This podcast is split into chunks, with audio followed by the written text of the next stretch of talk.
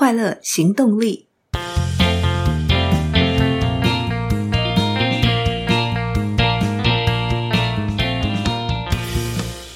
Hello，欢迎收听《快乐行动力》，这是一个学习快乐、行动快乐的 Podcast。我是向日葵。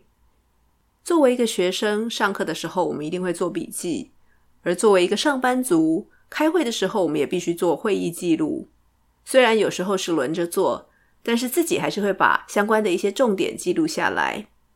在生活当中，我们必须不停地试着抓重点，学习抓重点，并且依据重点跟进后续的行动与决策。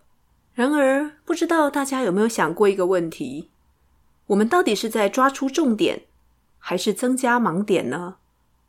当我们抓重点的时候，代表我们主观认为不是重点的资讯就被我们放掉了。这背后可能有好几个潜在的问题。第一个可能的问题是，根本就抓错重点了，因为抓重点是非常主观的。如果抓到了自己以为是重点的重点，但其实不是重点，就会对后续的行为与决策造成影响。第二个可能的情形是抓漏重点了，因为接受到的讯息非常多，而且很杂乱。遗漏掉关键的决策资讯，抓错重点跟抓漏重点是不一样的。抓错的意思是说，把不重要的当成重要的，而抓漏是该抓的没抓到。还有第三个潜在问题是没有被组织过而记录的零散重点，彼此之间没有关联性，会让我们更难以看见资讯的架构与整体性。就好像在一场会议当中。几位不同部门的主管各自金句连发，都好重要，就把这句也记下来，那句也记下来。每一句话单独看都很重要，但可能属于不同专案，或每一句的背后其实有不同的部门目标。有点像我们在读书的时候，有些人会在金句旁边直接划线，不管是什么原因，某些金句深深的触动了他。读完以后，把书合上，他印象最深刻的就是金句。但如果请他试着说这本书究竟在说些什么，却可能讲不出来。那么，这到底是在抓出重点，还是增加盲点呢？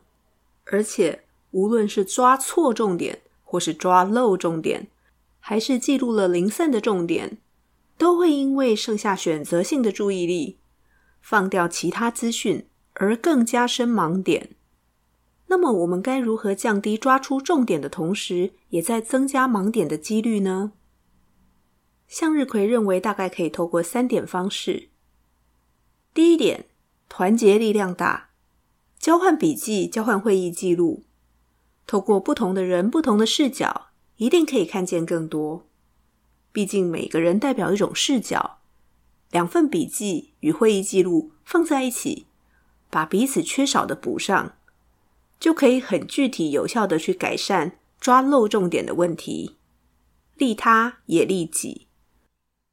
第二点是可以透过心智图法来练习如何把资讯给组织起来的记录方式。心智图是思考的草图工具，使用心智图法能够帮我们厘清想法彼此之间的关联性，而自己想过、自己画过的心智图。就是整个资讯在脑子里大战之后，打过一架，依照轻重缓急组织出来的结果。其实画心智图的草稿、手稿是没有办法给别人看，是自己使用的。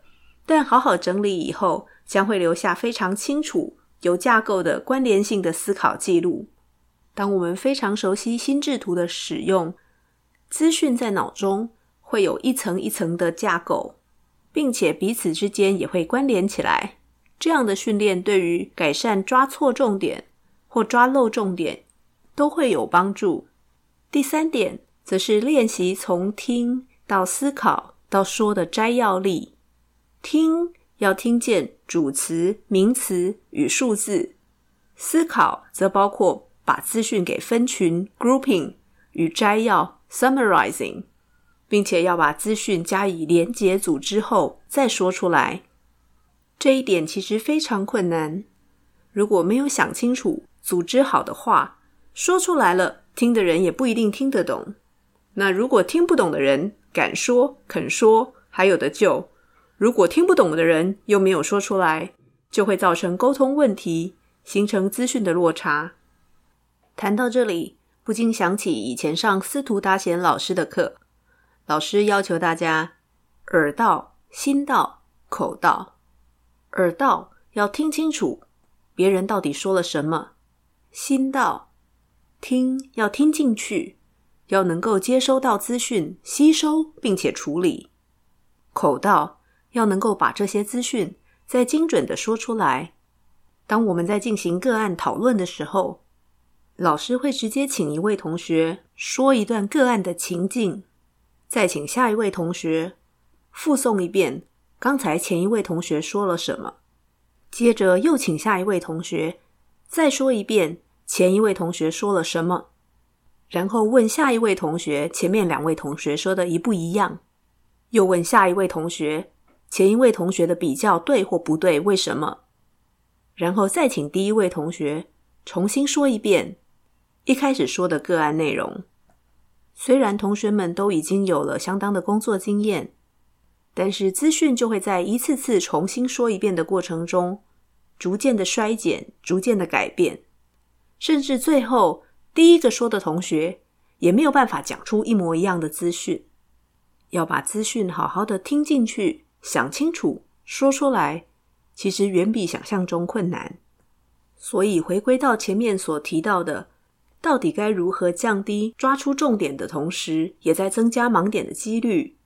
在以下三个做法，分别是交换笔记、透过心智图法以及练习摘要力这三点当中，我觉得最容易做到的其实是第一点：交换笔记与会议记录。